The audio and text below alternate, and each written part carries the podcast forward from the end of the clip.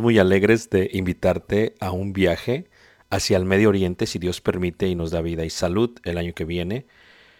Será de gran bendición para ti estar con nosotros. Estaremos viajando a través de todas las jornadas de Egipto, iniciando por la maravilla del mundo, que es las pirámides de Giza, yendo a través de un crucero por todo el río Nilo y mirando varias de las ruinas de los faraones y de las dinastías de aquellos tiempos. Y después viajaremos por el desierto, por todos los desiertos, hasta llegar al monte Sinaí.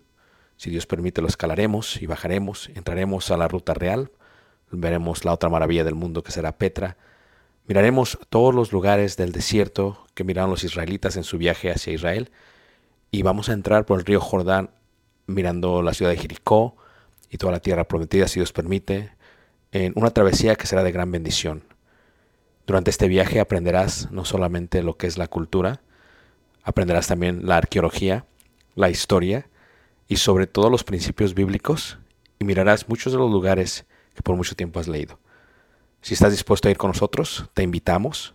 Puedes ver toda la información en la página ricardobarrera.us y será de gran bendición tenerte con nosotros. Dios te guarde, bendiga y esperamos este mensaje que continúa sea de edificación para tu vida espiritual. Gracias. Si ustedes recuerdan, en la última lección vimos lo que es la cuenta celestial y veíamos brevemente cómo es que todo lo que hacemos trabaja a nuestra cuenta. No es cuando damos que recibe aquel al que le estamos dando, sino que somos nosotros los que añadimos a nuestra propia, a nuestra propia cuenta. El apóstol Pablo en la carta de los filipenses hace una comparación con la ayuda que estaba recibiendo de parte de los filipos y la hace con la parte del el Antiguo Testamento y lo que se hacía en el tabernáculo o templo.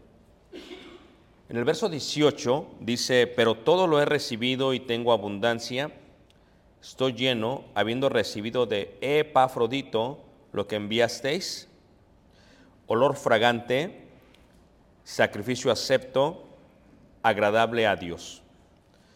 Y la transición que utiliza el apóstol Pablo pasa del versículo 17 que dice, sino que busco fruto, pasa de la parte de lo que es el fruto a la parte ideal de lo que sería el olor fragante y el sacrificio acepto agradable a Dios.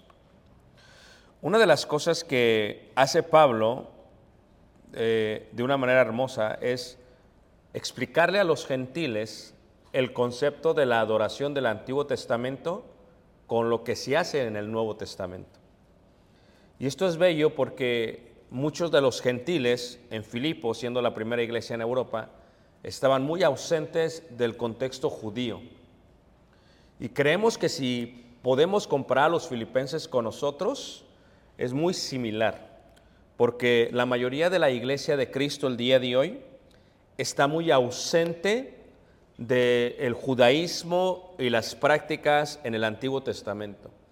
Y esa desconexión que hay entre una y otra pasa por desapercibida en estas porciones que hace Pablo en Filipenses.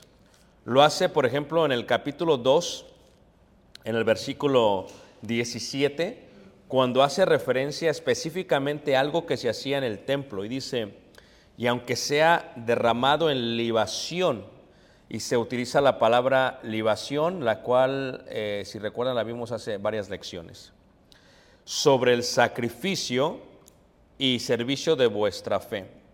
Y utiliza la palabra sacrificio, reiteramos, y luego utiliza la palabra servicio. Servicio en esta parte indica aquello que se hacía bajo los rituales del Antiguo Testamento.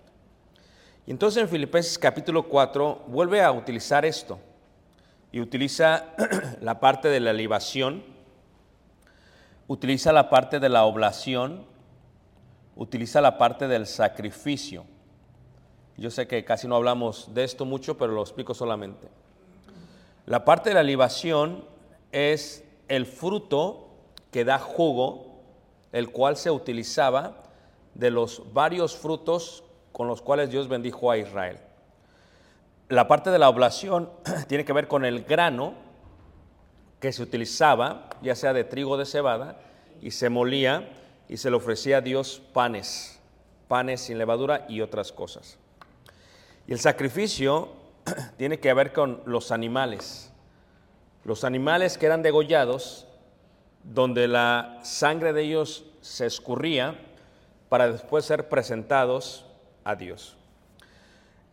Y aquí el apóstol Pablo utiliza otra expresión. Y sí, el sacrificio da olor fragante. Y sí, la oblación da olor fragante. Y sí, la libación da olor fragante. Los tres dan olor fragante a Dios sin lugar a dudas. Tal vez no fragante al ser humano. Tal vez no fragante a los sacerdotes tal vez no fragante a los judíos.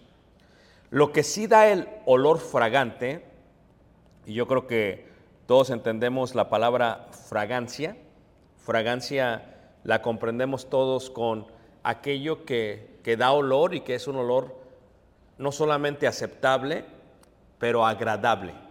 Agradable. Es más, si alguno de ustedes traen perfume el día de hoy, me imagino que para ustedes y para los que les rodean posiblemente sea un olor fragante. Y la fragancia era algo que también se utilizaba en el tabernáculo. No tanto en la parte de la libación, el jugo del fruto como el olivo o como la vid, no tanto como lo que fluía de la oblación o del sacrificio. La fragancia se utilizaba especialmente en lo que se le conocía en aquellos tiempos como el incienso. El incienso era utilizado para darle olor a el lugar santo, lugar santísimo. Por ejemplo, el mes pasado estuvimos en Francia y estuvimos en París y estuvimos en el Palacio de Versalles, un palacio que se hace en el siglo XV después de Cristo. Y levante la mano si alguien ha visto eh, películas francesas de aquella época. ¿Algunos? Eh, si no la han visto, tal vez doy cápsulas para que vean lo que es fragancia. Eh, en aquellos tiempos, por ejemplo, la gente eh, no se bañaba. ¿Ok? Y no se bañaba porque no había agua como la existe el día de hoy. Y por lo tanto, porque no se bañaba, la gente utilizaba grandes atuendos, vestidos larguísimos que cubrían. Y la mayoría de las mujeres siempre se ven como con, con un qué? ¿Un abanico para qué? ¿Ah? No, no tiene nada que ver con la calor. El abanico era utilizado ya que había, y el Palacio de Versalles es uno de los más hermosos realmente de todo el mundo, es increíble cuando lo ves. Imagínense ustedes cuando el rey eh, eh, Luis V, eh, eh, perdón, recibía a todos, e imagínense ustedes la gente sin bañarse. Ahora, no había baños públicos como existen el día de hoy. Entonces, ¿qué es lo que se hace? Cuando la gente tenía que ir al baño, pues para eso estaban los jardines, por eso los jardines del Palacio de Versalles son gigantes. Ok, pero imagínense su, eh, ustedes quitarse el atuendo las mujeres para ir al baño. Y luego regresar con la ausencia del papel higiénico, porque ustedes saben que el papel higiénico no se diseñó hasta finales del siglo XVIII. No sé si ustedes sabían eso, esto es algo que lo diseñaron aquí en Estados Unidos y luego se los copiaron todos, ¿no? Eh, entonces imagínense todos. Entonces la, la gente lo que hacía es que cuando se acercaba alguien más, no, no utilizaban cepillos de dientes, no se les daba pasta de dientes, esto no era usual entre los franceses. Eh, yo le decía a los hermanos, eh, cuando estábamos en Turquía, que una hermana me dice, oye hermano, pero ¿por qué huelen tan feo? ¿Ah? Y digo, es que para la mujer es atractivo. Y se empezó a reír. Dice, ¿cómo puede ser? Digo, es que estás viendo las cosas con los anteojos de Estados Unidos, con la cultura estadounidense, y, es algo incorrecto. O sea, aunque no lo crean, en algunas sociedades el olor de hombre sin desodorante es atractivo. Aunque no lo crean, yo sé que ustedes dicen, ¿cómo puede ser eso posible? No? Pero es la realidad. Pues en Francia, hermanos, en aquellos tiempos, eh, imagínense tú, si tú te acercas a alguien que, que no utiliza una buena limpieza bucal, el olor no es fragante. Ah, Da asco, ¿a poco no? ¿Qué pasa con más de mil personas que están en una fiesta, eh, no se han bañado, no se han lavado los dientes? Pues lo que necesitas es un abanico para que, para que el olor pues afluje un poco. ¿Entienden?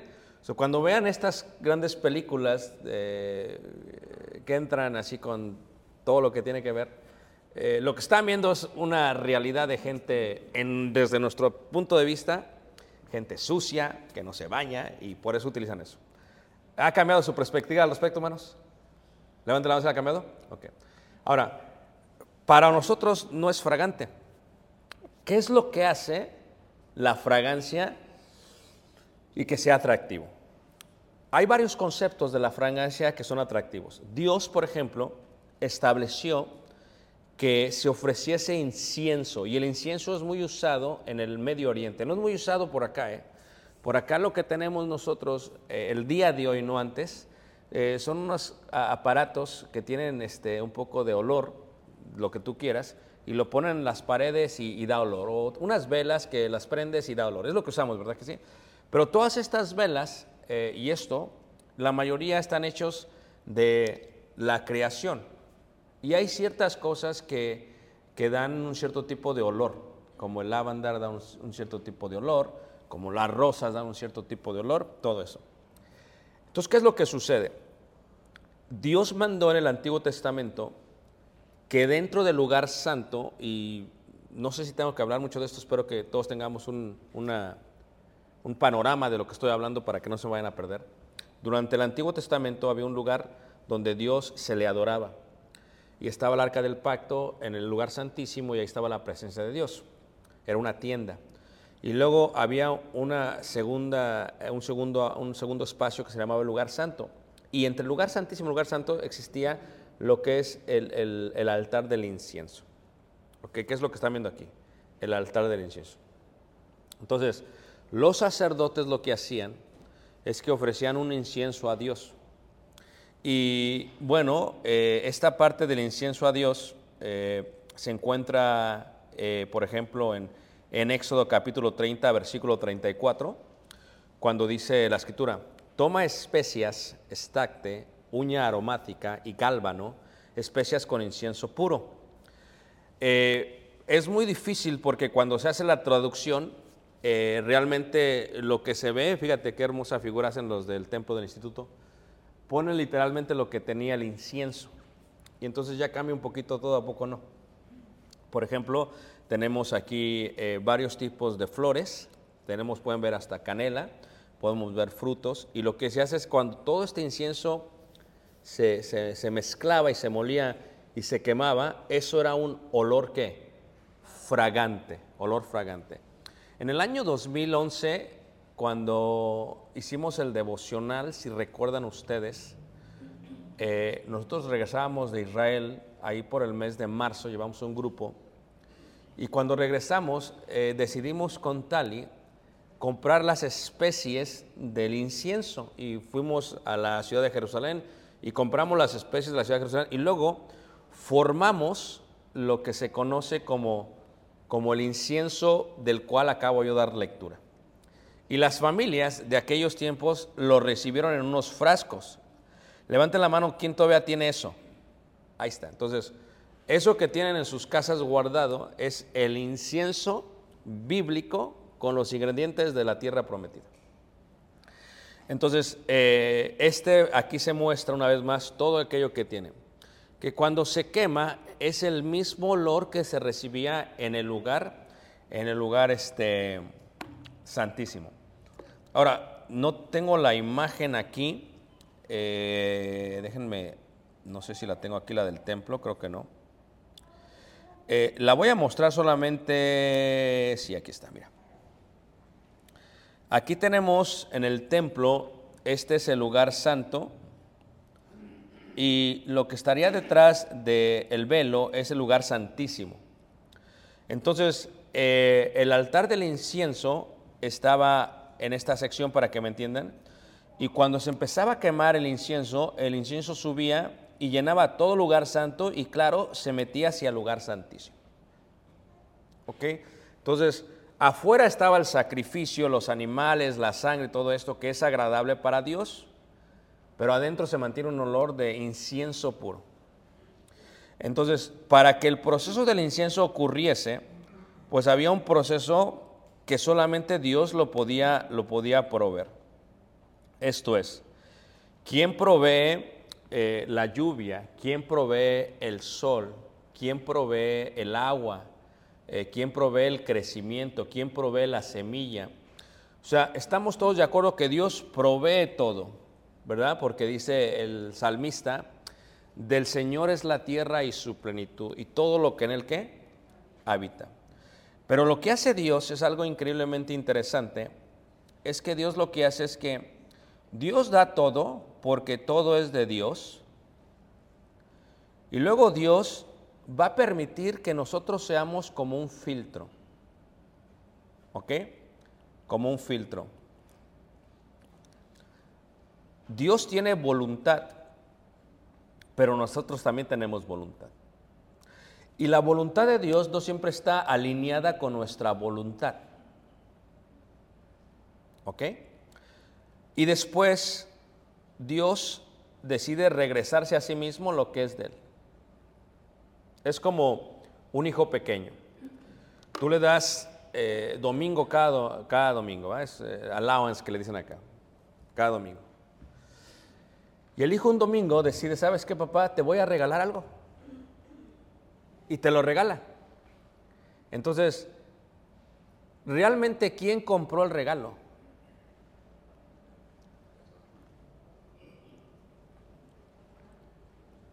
El hijo. ¿Quién puso los fondos para el regalo? El papá. So Dios da y Dios vuelve a recibir. Dios da de gracia y Dios recibe de gracia.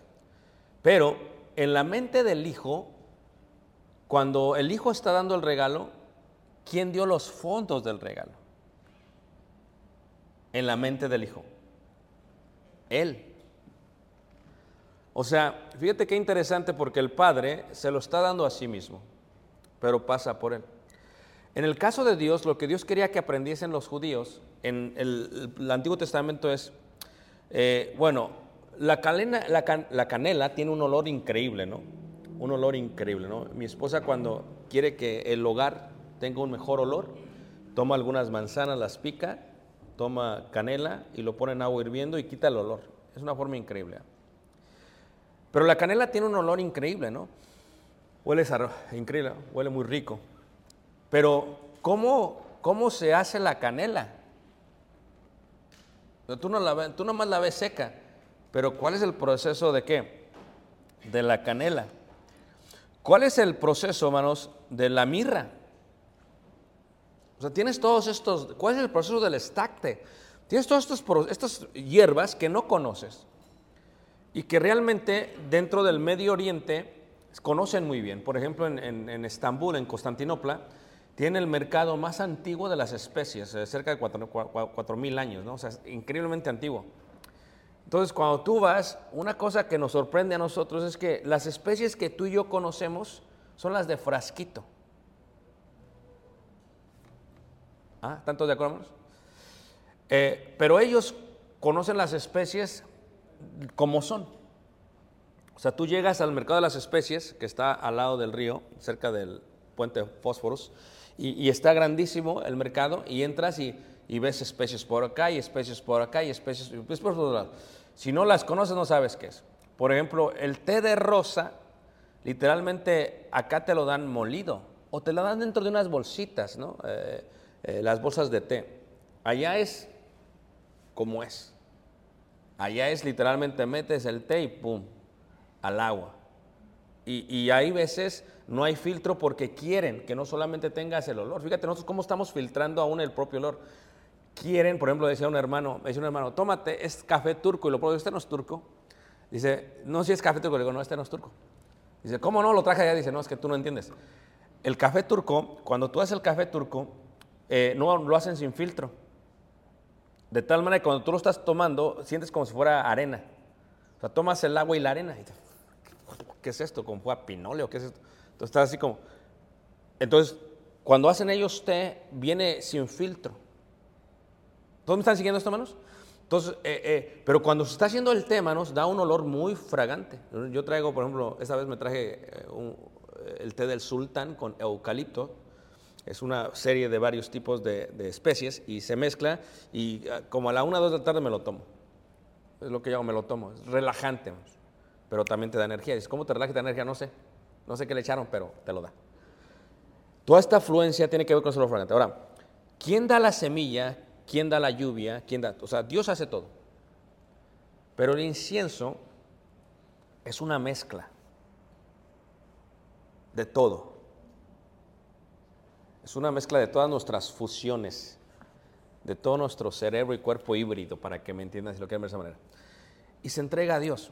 Aunque Dios lo da todo, Dios lo recibe todo, pero tiene que pasar por un filtro. Y ese filtro es lo que está hablando Pablo. Ese filtro son los, son los, este, son los este, eh, Filipos. Eh, para que lo entiendan mejor, se lo explico de otra manera. Café, si me permiten café. Ahorita tristemente que Hawái está pasando por esa eh, gran agonía. Es más, la iglesia de Cristo está ofreciendo hospedaje y comida eh, de Maui. Eh, los hermanos, conocemos a los hermanos, están haciendo muy buen trabajo con esa parte porque saben lo que pasó en Maui, es increíble lo que está pasando ahorita. Es el incendio más grande que ha pasado en la historia de- del Estado y, y el segundo más grande de todo el país, de toda la historia de Estados Unidos. Hay más de 1.100 muertos, se cree que hay más de 1.000 muertos, están todavía viendo todo eso. Pero cu- cuando vemos esta parte de lo, de lo que es el café de Hawái, por ejemplo, el café te lo venden en dos, dos presentaciones. 10% café y el resto no es café. Como que es café, pero no es café. Y 100% café, ¿no? Entonces ahorita, eh, cuando fuimos el año pasado, 100% café eh, estaba 29, 39 dólares por bolsita. Eh, creo que en 16 onzas. El otro, 9 dólares. Entonces, cuando alguien no sabe, hermanos, y le dan la bolsita, dice, ah, qué rico café es de Hawái.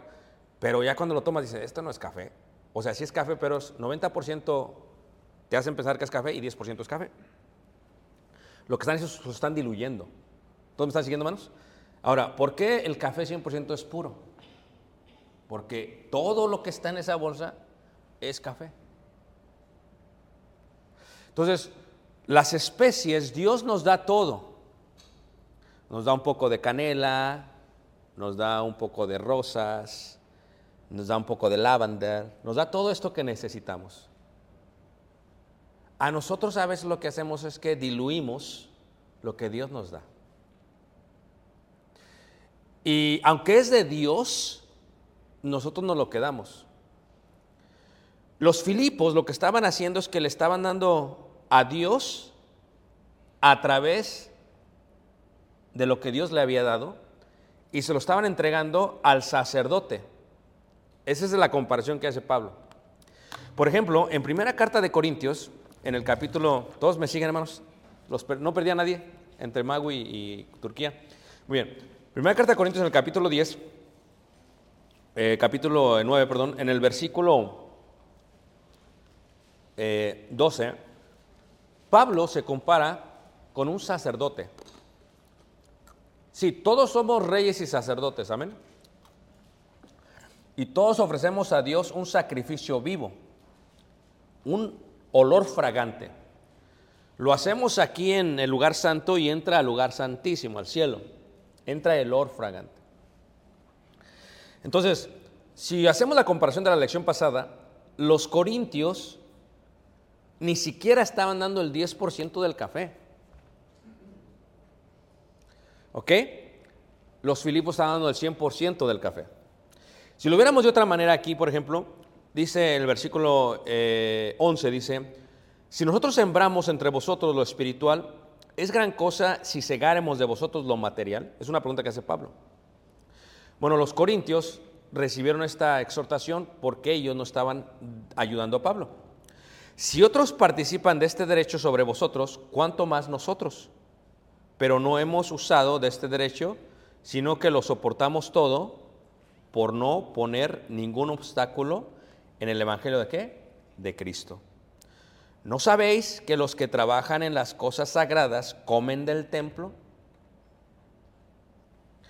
Y que los que sirven el altar, del altar participan. O sea, ¿qué es lo que pasa? Los sacerdotes, cuando recibían un animal, ¿quién le había dado de comer al animal? El israelita. ¿Quién lo había cuidado? El israelita. ¿Quién le había dado agua? El israelita. ¿Todos están de acuerdo? Pero el israelita lo que hace es un proceso, hermanos, ¿ok? Es un proceso de lo que le vamos a llamar providencia. ¿Recuerdan lo que dijo eh, Abraham a Isaac cuando están subiendo al monte Moriah? Dice, Dios se qué? Se proveerá. Es un providencia. ¿Qué es providencia? Lo que Dios da. Providencia que tiene que pasar por el ser humano para regresar a Dios. El ser humano es el filtro. Entonces, ¿qué es lo que pasa? Si tú tienes una cabra, el israelita como el niño piensa, yo le voy a dar a Dios lo que es mío, porque todavía no ha madurado. Cuando crece, el israelita llega a entender, sabes que no es que la cabra me la dio Dios, el agua que toma es de Dios, el pasto que sale es de Dios, porque Dios da el sol y Dios lo da todo. Entonces, todo esto causa de que el hecho de que yo tenga una cabra me debería de causar alegría, porque Dios me está dando gracia. ¿Todos me entienden, hermanos? Yo luego tengo que voltear con lo que Dios me ha dado de gracia, y yo siendo el filtro, el ser humano, de la providencia divina, de la providencia, tengo que voltear y se lo voy a dar a Dios. Pero para dárselo a Dios, hay alguien que lo recibe por parte de Dios.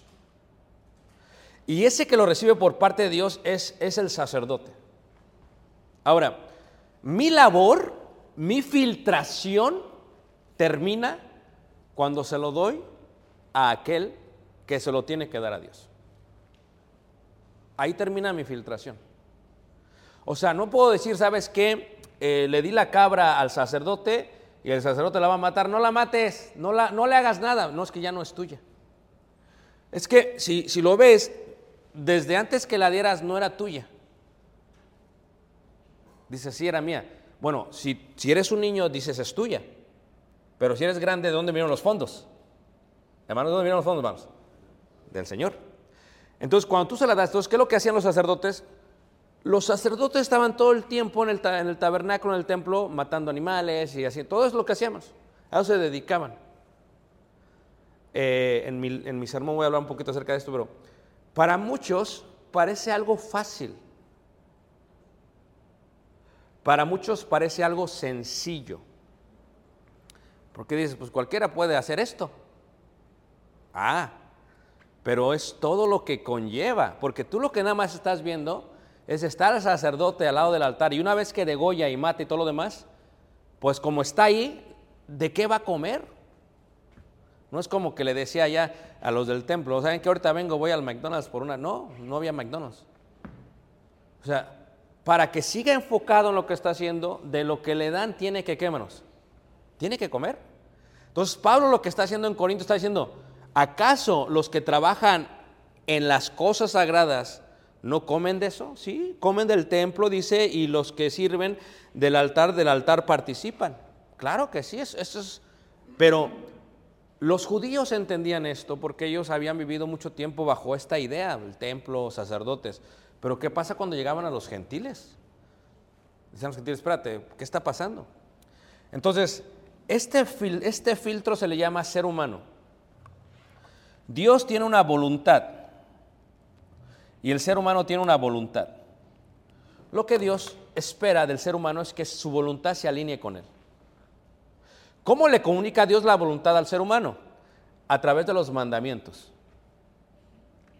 Pero hay algo que Dios no tiene, no, no, y es un poquito incongruente, lo voy a decir, pero eh, una vez predicó un hermano, lo que Dios no puede hacer, y dices como si es el Todopoderoso, pero explíquenme, a ver si me entienden, ¿ok? No me van a malinterpretar porque Dios lo puede hacer todo. O sea, Dios no puede dar tu ofrenda a través de ti, tú la tienes que dar. Nos crea, nos hace con libre albedrío, tenemos que decidir. Y este concepto de libre albedrío, de decisiones, yo tengo mi voluntad, porque Dios me hizo imagen y semejanza de Él. Y, eh, el efecto es, yo voy a decidir por mí mismo. Entonces yo recibo, ¿y qué pasó? Yo voy al campo y recojo lámpara, y recojo esto, y recojo rosas, y recojo todo esto, este tipo de cosas. ¿Qué puedo darle a Dios? No lo que yo piense, porque eso sería mi voluntad. ¿Todos me están siguiendo, hermanos? Le voy a dar a Dios lo que Él quiere recibir. Le voy a dar a Dios, voy a hacer su qué, hermanos? Su qué, hermanos? Su voluntad. Y cuando yo hago eso, es el precioso ejemplo que estaban haciendo los filipos. Eso es olor fragante. Porque se traen las especies que Dios pidió, porque ¿qué le pasó a aquellos hijos del el sacerdote Aarón? ¿Los mató o no los mató? Porque ofrecieron un incienso qué? Extraño. O sea, ¿sabes qué? A mí me gusta cómo huele, no sé, esto, y a mí me gusta cómo huele el Downy, y a mí me gusta cómo huele eh, el Ariel, y a mí me gustan estos olores de, sí, pero eso es a ti. Esa es tu voluntad. ¿Qué le gusta a Dios? Y ellos ofrecieron lo que a los otros dioses ajenos les gustaba y los quemó Dios. Incienso extraño, ajeno. Bueno, pero esa voluntad para que se alinee, hermanos, requiere un proceso de crecimiento, lo cual los corintios estaban batallando. Los filipos dijeron, tenemos esto, olor fragante. O sea, Dios lo... Ahora, ¿qué es lo que pasa? No es tanto el costo del regalo que te da tu hijo, sino el corazón con el que te lo da tu hijo. ¿O no es cierto, hermanos? Hay regalos que parecen insignificantes para nosotros, pero que requirieron mucho de nuestros hijos para poderlos dar. Esta parte de la filtración tiene que ver con voluntad. Fíjate que en segunda carta de Corintios, en el capítulo 8, por ejemplo, versículo 11, dice así. Entonces, tú vas y recoges las diferentes especies, las diferentes características para, para poder poner todo esto, para hacer un incienso hermoso. Es lo que tú vas a hacer, ¿o no es cierto? Tú vas, recoges y lo vas a dar a Dios. Pero ¿a quién se lo das? Se lo das a alguien para que se lo dé a Dios. Y ese alguien que se lo das se dedica a algo para Dios. Entonces, ahí en 2 carta de Corintios capítulo 8, en el versículo 10 dice, y en esto doy mi consejo porque esto os conviene a vosotros. Lo mismo que dijo en Filipos, de que es para vuestra cuenta, no es que busque dádiva, sino que es para vuestra cuenta. Dice que comenzasteis antes no solo a hacerlo, sino también a quererlo desde el año pasado. Ahora pues llevad también a cabo el hacerlo para que como estuvieses pronto a querer, así también lo estéis en cumplir conforme a lo que tengáis. Porque si primero hay voluntad dispuesta, ahí está la alineación. ¿Cuál es la voluntad humana? Si yo veo que alguien sirve a Dios, yo decido el tipo de rosas que le voy a poner a los pies que anuncian el Evangelio. Yo decido el tipo de espinas que le voy a poner a los pies que anuncian el Evangelio. Yo decido si no le pongo nada. Esa voluntad humana es, es el gran el, gra- el gran concepto de sabiduría divina que Dios permite y deja que seamos filtros y que nosotros decisa- de- lleguemos a decidir por nuestra propia voluntad lo que queremos hacer. Eso es lo hermoso del Nuevo Testamento. No hay un porcentaje que tienes que dar, es lo que tú quieras dar. Eso es algo bello, hermanos. Es algo increíblemente bello. Porque si fuera como en el Antiguo Testamento, pasamos factura y decimos, a ver, ¿cuánto tienes y cuánto haces? Lo cual lo hace el mundo religioso. Eso no es bíblico. Eso lo hacían en el Antiguo Testamento, no ahora. La ofrenda está basada en la voluntad. En la voluntad. Ahora, este concepto de voluntad, como lo dice aquí, porque si primero hay la voluntad dispuesta, será acepta según lo que uno tiene, no según lo que no tiene. ¿Qué quiere decir esto, hermanos? Que hay veces, cuando vemos las especies, hay especies que por esencia natural dan más olor que otras. Aunque haya más cantidad de una especie y menos de la especie misma, esta que tiene menos da más olor. Y tú dices, a eso se le llama calidad y cantidad. ¿Cómo se le llama eso, hermanos? ¿Calidad y qué? Y es diferente. ¿Cuál es la diferencia en calidad y cantidad? Que una tiene más kilos de incienso, pero tal vez no produzca el olor de calidad que debería de ser. Si Dios pide algo, Dios está pidiendo la calidad y no la cantidad. La calidad basada en tu voluntad y en tu crecimiento espiritual.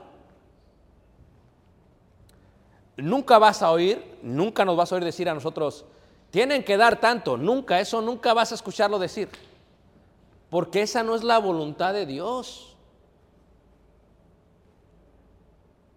Si te fijas, o sea, vas a dar lo que propuso en tu corazón, y ese tiene es una espada de dos filos, porque pues hay corazones que, la verdad, manos, ¿a poco no? ¿Para qué entramos a detalles? Pero aún así, la voluntad de alguien no está basada en cantidad, sino en calidad de ese olor, de ese olor fragante. Los Filipos, posiblemente, quiero que lo vean de esta manera, posiblemente los corintios le dieron algo a Pablo. Y tal vez le dieron, para que me entiendan todos, mil dólares. Y los corintios dieron 100 dólares. Cualquiera diría, los corintios dieron más. No fue así. Porque la calidad no es cantidad. ¿Ah? ¿De qué sirve que pasas todo el día con tus hijos como madre y no les das calidad? Por eso la calidad, cuando pasas tiempo con tu esposa, con tus hijos, es importante. Aún aquí en la iglesia es calidad de tiempo a Dios. Es aquí estoy al 100. Como decía Pablo en Tesalonicenses, alma, cuerpo y qué? Estoy al 100. Entonces, si entendemos este concepto de cantidad y calidad, entendemos entonces lo que viene después de eso. Pablo dice, si tú tienes disposición, va a ser acepta. No según lo que no tengas, sino que, lo que según lo que tengas. Ahora, la pregunta sería, ¿por qué Dios me da menos? O sea, yo tenía hace un año, dije, voy a hacer esto para Dios y esto para... Y de pronto no tengo, ¿por qué Dios me da menos? Si hace una autoexaminación dices, bueno, me dio menos porque así Dios quiso que me diera. O también te ayuda a ti, bueno, es que te estaba dando lo mismo, pero ah, seamos honestos. me estás dando menos, pues ahí va menos. O sea, te estoy ajustando porque tú me ajustas, yo te ajusto. Es como forma de presión. Te paso tanto wifi y wifi y te doy tanto y así estamos. Estamos al mismo velocidad. Porque no podemos estar así, tenemos que estar así. Tenemos que alinear la voluntad. Por eso dice después, cada uno, conforme haya sembrado, así va también, ¿qué manos? Cosechar. Pero ¿quién recibe todo esto? Fíjate las fragancias. Tú tienes que entender que desde el momento que te levantas en la mañana, Dios te dio la vida, Dios te dio la salud, Dios te dio el cuerpo, Dios te dio el oxígeno, Dios te dio todo para que puedas ir a trabajar. Y todo eso que tú estás haciendo en el trabajo, si trabajas en una fábrica, estás trabajando en la línea y pum, pum, pum, pum, eh, eh, ¿me entiendes? Tal vez esos son rosas. Y tal vez cuando barres es escoba. Y todo eso luego se lo tienes que dar a Dios, conforme a tu voluntad. No conforme a la voluntad de Dios. Lo único que Dios dice es, cada uno ponga según haya prosperado. ¿Y qué te está diciendo ahí? Ve creciendo, mijito. Tienes que elevar, tienes que elevar, tienes que elevar, tienes que elevar, tienes que elevar. ¿Por qué Dios utiliza este filtro? ¿No sería más, no sería más lógico que dijera Dios, ¿sabes qué? Les voy a dar tanto y ya. Porque Dios nos quiere elevar para que vayamos creciendo y que vayamos, que vayamos confiando en su providencia. Lo que dieron los Filipos fue un olor fragante. Pero ¿qué es lo que Pablo lo recibió de Epafrodito? Y fue un olor fragante para él. La pregunta sería, ¿por qué fue un olor fragante para él, hermanos?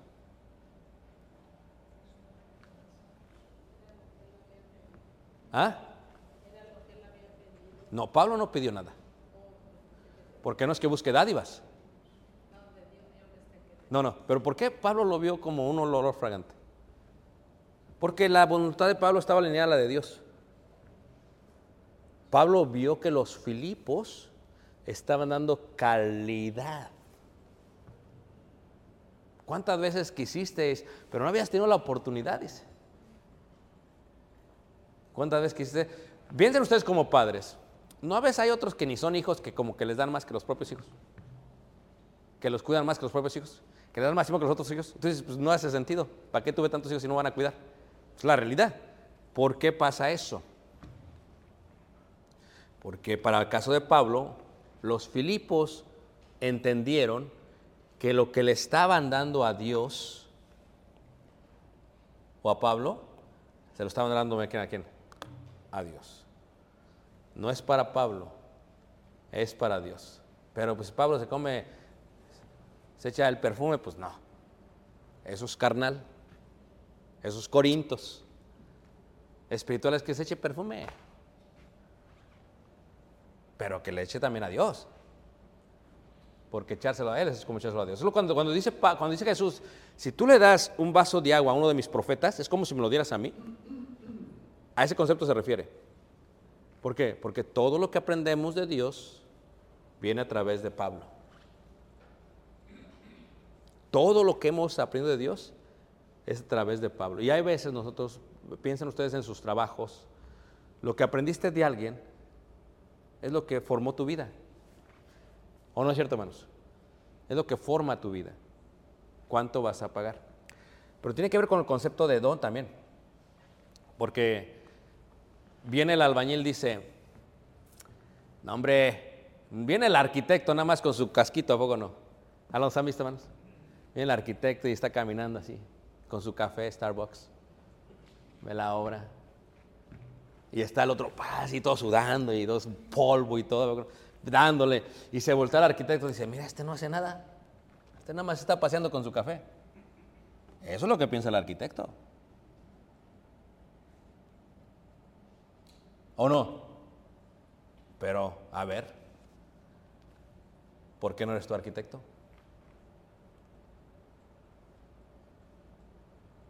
Porque pesa más un lápiz que una pala, hermanos. ¿Quién está de acuerdo con eso, hermanos? Y la mayoría de nosotros, ninguno de los dos es mayor. Se requiere el arquitecto como se requiere el albañil. Pero estoy dando una, una una, ilustración. El albañil, ¿qué tiene que hacer, hermanos? el albañil tiene que aceptar que lo que él hace es algo y el arquitecto también. Porque el arquitecto sin el albañil no lo puede hacer, el albañil sin el arquitecto no lo puede hacer. ¿Todos estamos de acuerdo, hermanos? Pero a veces pensamos que es fácil lo que se hace. Hasta que tú lo tienes que hacer. Entonces todo cambia. Porque si yo me meto en un albañil, pues se van a burlar de mí los albañiles. ¿O no? Este no sabe, según mucho y no sabe nada. Pero si ellos se meten acá, tal vez yo me voy a burlar de ellos. Ándele, va. Cada quien tiene su propio don. Pero Dios maneja todo para que sea para la honra y gloria del Señor. ¿Todos me están siguiendo, hermanos? Entonces, este concepto de, de Dios da y luego recibe, es lo que está hablando Pablo. Tanto el incienso como el sacrificio. Mire, regresemos otra vez a Filipenses y veamos lo que dice. Entonces aquí en Filipenses dice así, capítulo 4, versículo 18. Pero todo lo he recibido. A ver, mire, todo lo he recibido. Leamos el final del versículo 18, ¿ok? Pero todo lo he recibido, primera parte. Leamos el final, agradable a Dios. O sea, que lo que Pablo recibió le agradó a Dios. ¿Es lo que está diciendo, hermanos? Sigamos. Y tengo abundancia y estoy lleno. Pablo está completo, hermanos. Les voy a preguntar, ¿porque solamente le dieron conforme a sus necesidades? ¿Ah? Porque quedamos que abundancia es qué, hermanos? Es más de lo que qué, hermanos? No por necesidad. Le dice a tu hijo, ¿cuánto vas a gastarte para la escuela? 15 dólares. Pues te doy 15. No. ¿Cuánto le das? Caleb, ¿cuánto necesitas? Pregunta uno. Yo le pregunto a él cuánto necesita para saber cuánto le voy a dar. No le pregunto porque es con lo que voy a dar. Pero eso no lo sabe Caleb, porque no está en esa clase. No se lo vayan a decir. Entonces, ¿cuánto necesitas? 15, pues le doy 25. ¿Cuánto necesitas? 30, pues le doy 45. Porque uno va enseñando a los hijos. Porque si le doy el límite y llega a pasar algo como siempre pasa algo, hermanos, ¿qué pasa, hermanos? ¿Qué pasa si solamente le das el límite? ¿Qué pasa, hermanos? Algo va a pasar. Regresando a la ofrenda es, no con tristeza ni porque Dios ama al dador alegre. Fíjate cómo dice, porque el, siembra, el que siembra escasamente cosechará escasamente, pero el que siembra generosamente cosechará generosamente. So, si yo le doy a Caleb más, voy a recibir qué, manos? Más. Esta es la regla del mundo, manos. Escúchame algo que te voy a decir, manos. Entiéndelo, por favor, ¿ok? Cuando tú eres dadivoso con toda la gente, vas a recibir más, pero no lo vas a recibir de ellos. Lo voy a explicar. Ojalá me entendieran. Este es un concepto tan importante en la vida, hermanos. ¿Por qué el hermano tiene tanto? Porque el hermano da. Es la ley de la vida. Tú das, recibes. Tú das, recibes. Pero métete esto en la cabeza. No va a ser la misma persona. ¿Todos me están entendiendo, hermanos? No va a ser la misma persona. A veces va a ser de alguien más, pero Dios te lo va a regresar. Porque así es Dios, dadivoso es Dios, para hacer que abunde en nosotros toda buena obra. O sea, dices, ¿por qué a mí no me salieron flores? ¿Por qué a mí no me salieron lavender? ¿Por qué la canela? O sea, Dios te va a dar más. ¿No te has dado cuenta en la agricultura cómo que de pronto como que, como que da más? Es lo que dice el concepto de la agricultura de Jesús. Eh, un fruto te va a dar 30, 100, o sea, te va a dar para 100 veces volverlo a plantar. Eso es muchísimo. Pero ¿por qué a uno nada más le dio 30 a Jesús? ¿Por qué a uno nada más le dio 30? Porque así sembró. Si tú siembras generosamente, Dios te va a dar. Tú da, tú y Dios te lo va a regresar. Dios te lo va a dar, te lo va a regresar, hermanos. Pero no, escúchame bien, eso es importante, no va a ser de la misma gente a que lo estás dando. Y esto es importante que tú lo entiendas. Si los filipenses sabían eso, se lo estamos dando a Pablo, pero ellos recibían no siempre de Pablo. A veces lo recibían de otras personas. A ver, ¿Dios es injusto para olvidar lo que se hace, hermanos? ¿Dios no tiene una cuenta exacta de lo que hemos hecho y dado? ¿Cierto no, hermanos? Dios te lo va a dar. Tienes que dar con abundancia. ¿Por qué haces esto? ¿Por qué esto? ¿Por qué esto? Ya lo recibes después. Podríamos dar muchos ejemplos de eso. Muchos ejemplos. El más sencillo que se me viene a la mente para que me entiendan. Estoy sentado en Los Ángeles, California, en la casa de unos hermanos. Estoy ahí. ¿ah? Y le digo al otro, ¿cuántas veces te he pedido tacos? ¿Cuántas veces te he pedido flautas? ¿Cuántas veces te he pedido enchiladas? Eso es pura tortilla, ¿o no es cierto, hermanos? ¿Estamos de acuerdo todos? Y la hermanita salvadoreña de cerca de 70 años, 65 años, sale, dice, hermano, yo escuché que a usted le gustan los cortes, mire, ¡pum! Recibí de la hermana ni los tacos que no recibí de aquellos. ¿Por qué? La pregunta es, ¿por qué más? Porque así es Dios. Dios te va a llenar, te va a dar mucho. Bajo esta promesa, tu voluntad define, porque tu voluntad es la que va a definir cómo tú vas a vivir en el futuro. Tu voluntad dices, no, o sea, ¿de veras? O sea, yo vivo conforme a mi voluntad. Sí, es lo que dice Dios. ¿No lo dice Dios así, hermanos? Sí. Tu, tu vida el día de hoy es un reflejo de lo que tú has dado el día de ayer. Tu vida es un reflejo de lo que dado el día de ayer. Porque esto es una regla. O sea, ¿quién le dice al árbol de manzanas, que están muchos aquí en, Illinois, dame manzanas, dame manzanas? Apenas lo acabas de plantar. Dame manzanas, que me des. Y lo empieza a patear. No te da manzanas luego, luego, hermanos. La agricultura te dice, ¿qué? Paciencia. Cuídalo, riégalo, cultívalo. Y entonces crece. Y de pronto, hermanos, tantas manzanas tiene. Ya no me des manzanas, ya no me- Se están pudriendo en el piso, hermanos. ¿O no es cierto? Esa es la regla de la agricultura. Imagínate tú si tú hicieras esto en todo lo que tú haces. Si tú hicieras esto en el trabajo, si tú hicieras esto con, con- con- tu familia, si tú hicieras esto en la iglesia, con todo lo que haces, hermano, te- tendrías una vida abundante. Dice Pablo, estoy lleno, me dieron de más. No me dieron 15, me diste 25. Espérate, tranquilo, cálmense. Lo que diría Pablo.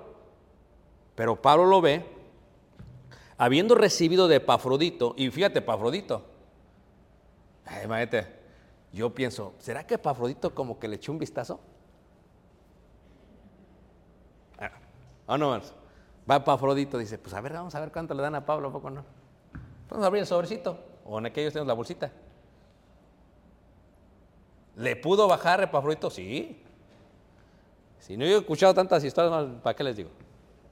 Si les digo, les voy a corromper la mente. Porque muchos le bajan de lo que le tienen que dar. Y luego, ¿qué pasa? Lo que enviasteis, olor fragante. ¿Cómo lo recibió Pablo, hermanos? En el momento que los filipenses dieron, ¿dio un qué? ¿A quién? A Dios. A Dios. ¿Sacrificio qué, hermanos? Acepto. ¿Que el animal estaba completo o no? ¿O estaba perniquebrado, hermanos? No. ¿Le faltaba una oreja? No. ¿Le dieron lo más? A, a ver, como dijo aquel, a ver, ¿cuál es el más feo para dar el más feo? No. Hay gente tan estricta que hasta el billete tiene que ser bonito. No vas a dar lo más chueco, lo más roto. Pues vas a Egipto y le ven una. No, no, este no. ¿Pero por qué es billete? Dicen, no, es que aquí no lo reciben. Está, defectuoso el billete. Fíjate el concepto de los egipcios. Entonces, ¿qué es lo que pasa? Dios lo vio, no le faltaba nada a lo que dieron los Filipos, es más, no le faltaba nada porque era un sacrificio que acepto y lo que Dios ves le agrada. ¿Agradable quién? A Dios. ¿Te has puesto a pensar por qué el sacrificio de eh, Caín no le agradó a Dios? Pero fíjate lo hermoso que es Dios en esta enseñanza que estoy dando. Fíjate lo que hacen algunos eh, en el mundo religioso. Dan cantidades y tienes que... No, no, aquí no hacemos eso. Porque eso no es bíblico, no es divino. Lo divino es que cada uno de ustedes decida cómo quiere vivir y cada uno de ustedes decida cuál es su voluntad y que den lo que den. ¿Verdad? Yo espero que los jóvenes cuando estén pasando a ver, a ver cuánto da el hermano. No. Les he dicho, no vean. No vean. A veces hasta suenan. No, no vean. No vean. Cada quien va a dar conforme a su qué manos. Y lo que tú tienes que entender, porque hay hermanos que dicen, no, pues si el hermano no da nada, porque yo de reojo vi cuánto dio el hermano. Se dio como 5 dólares. Eh, se pasa el hermano. A lo mejor esos 5 dólares son más calidad que tus 100 dólares. Porque aquí no se trata de cantidad, sino de calidad. Si todos como miembros damos calidad, va a ser olor fragante, sacrificio acepto, agradable, ¿qué más? Y ese es el secreto de la vida. Que vivas una vida, una vida en abundancia de esa manera. ¿Ok? Eh, espero que esta lección se haya entendido, hermanos. Levante quién está aquí conmigo. Doy lectura a esto y luego por comentarios dice 19. Mi Dios, pues, suplirá todo lo que os falta conforme a sus riquezas en gloria en Cristo Jesús. Porque el que lo dio, la providencia viene de quién, hermanos? De Dios. Ahora sí lo abro para preguntas o comentarios. Se quedaron con el castillo de Versalles, ¿verdad? Preguntas o comentarios.